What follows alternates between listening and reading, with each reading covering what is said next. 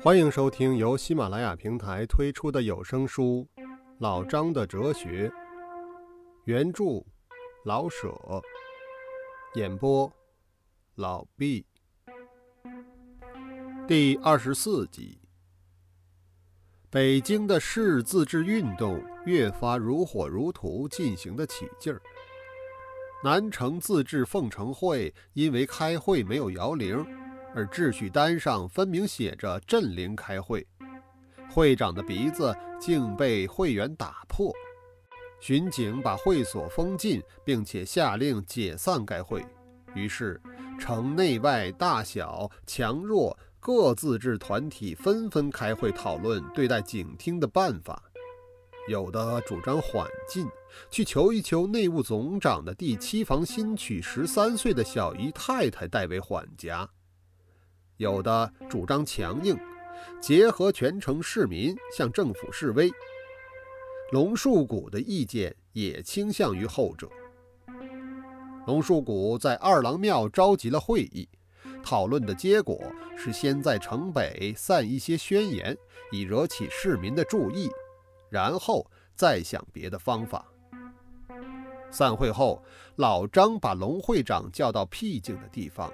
磋商龙凤的身价问题，老张说：“孙八已经肯给出一千元了。”龙树谷说道：“一千出头才肯商议呀。”老张答应再向孙八商议。龙树谷又对老张说：“如果不写卖券，他情愿送老张五十块钱。”老张依然皱着眉头说：“不好办。”可是没说不要五十块钱。婚书总得写吧？老张问道。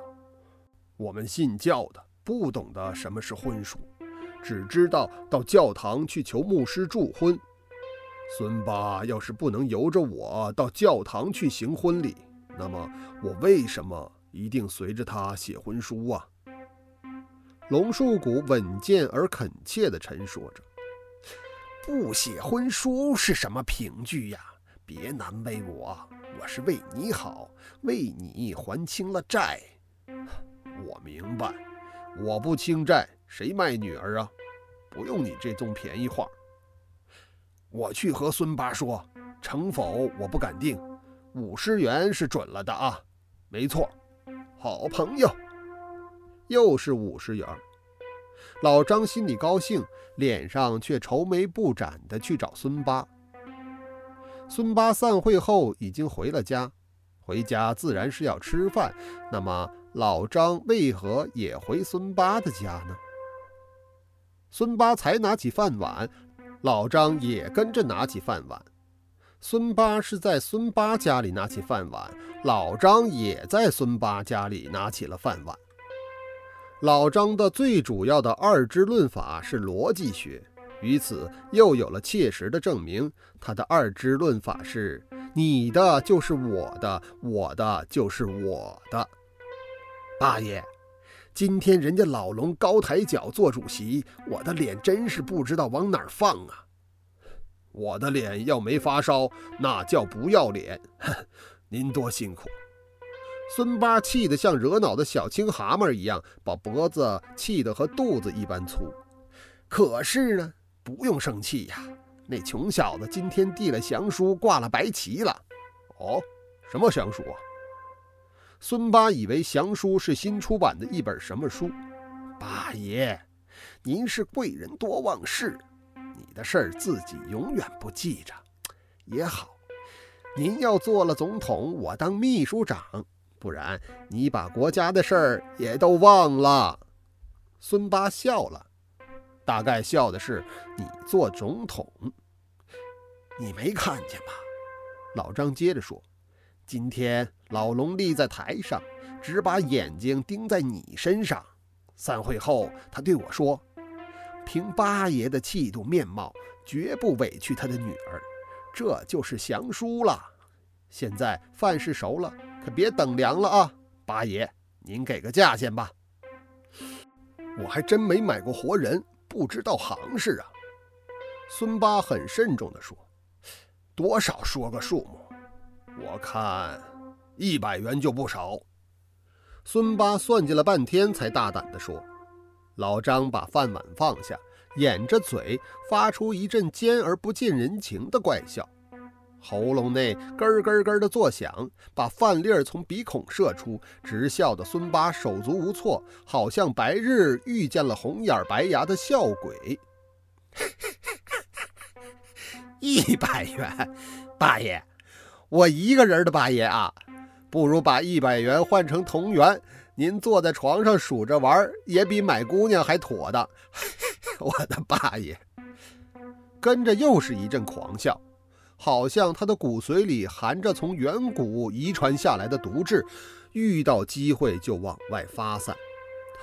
太少，孙八想不起说什么来。您想想啊，买匹肥骡子得几百不？何况那么可爱的大姑娘啊！呃，你也得替我想啊！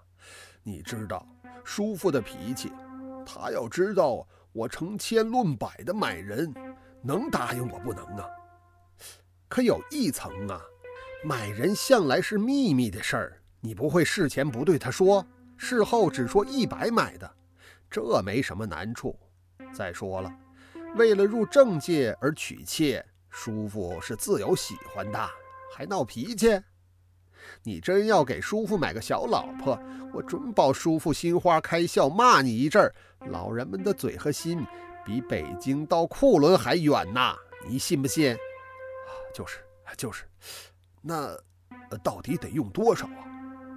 孙八明白了，像孙八这样的好人，糊涂与明白的界限是不很清楚的。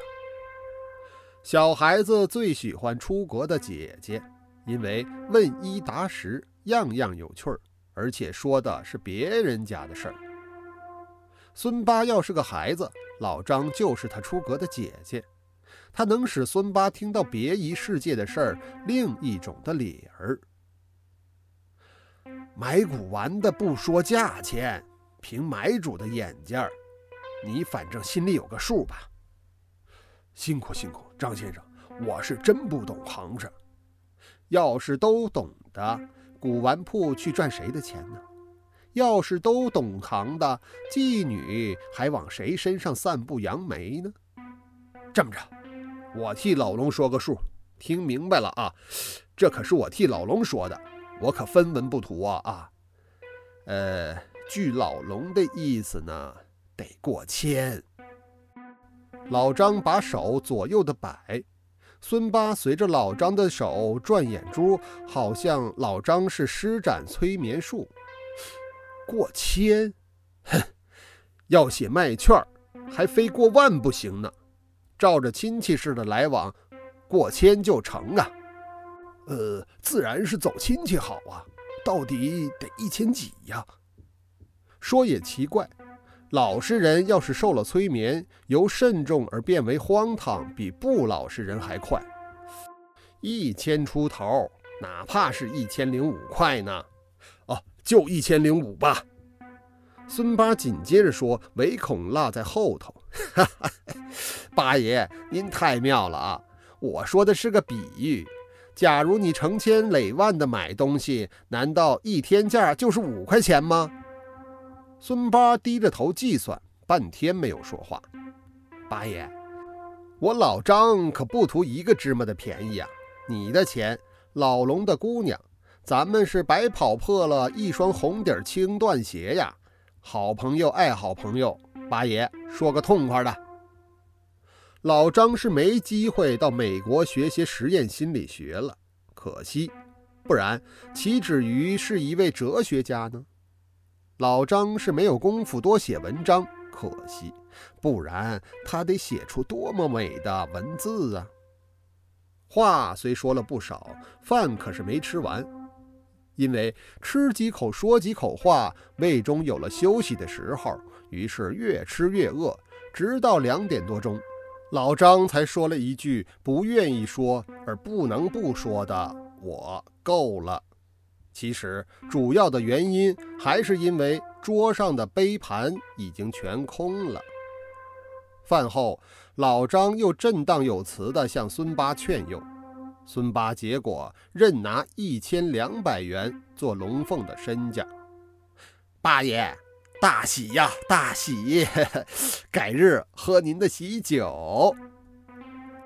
以上是第二十四集的内容，感谢您的收听。